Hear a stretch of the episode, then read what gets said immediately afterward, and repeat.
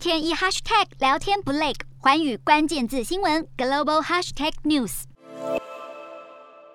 菲律宾的收视龙头 ABS-CBN 电视网二十五年的广电特许经营权在二零二零年五月到期了。而自从总统杜特地上任之后，就多次批评这个电视网，认为他的报道偏颇，扬言会阻挠换照。最后，这个电视网也真的没有通过换照许可，被勒令停止营运。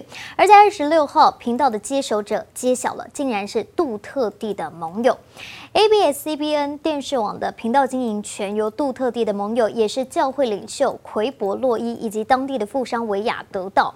对于这一项决议，菲律宾全国记者联盟认为，这些获得频道经营权的媒体对当局和特定候选人比较友好。像是富商维亚的儿子就在角逐参选参议员。针对质疑，菲律宾总统府代理发言人回应，国家电信委员会授予相关频道经营权前，没有提到任何的人。人民或是公司，但是记者联盟还是担心未来菲律宾的媒体内容可能会被财团或是政治家族主导。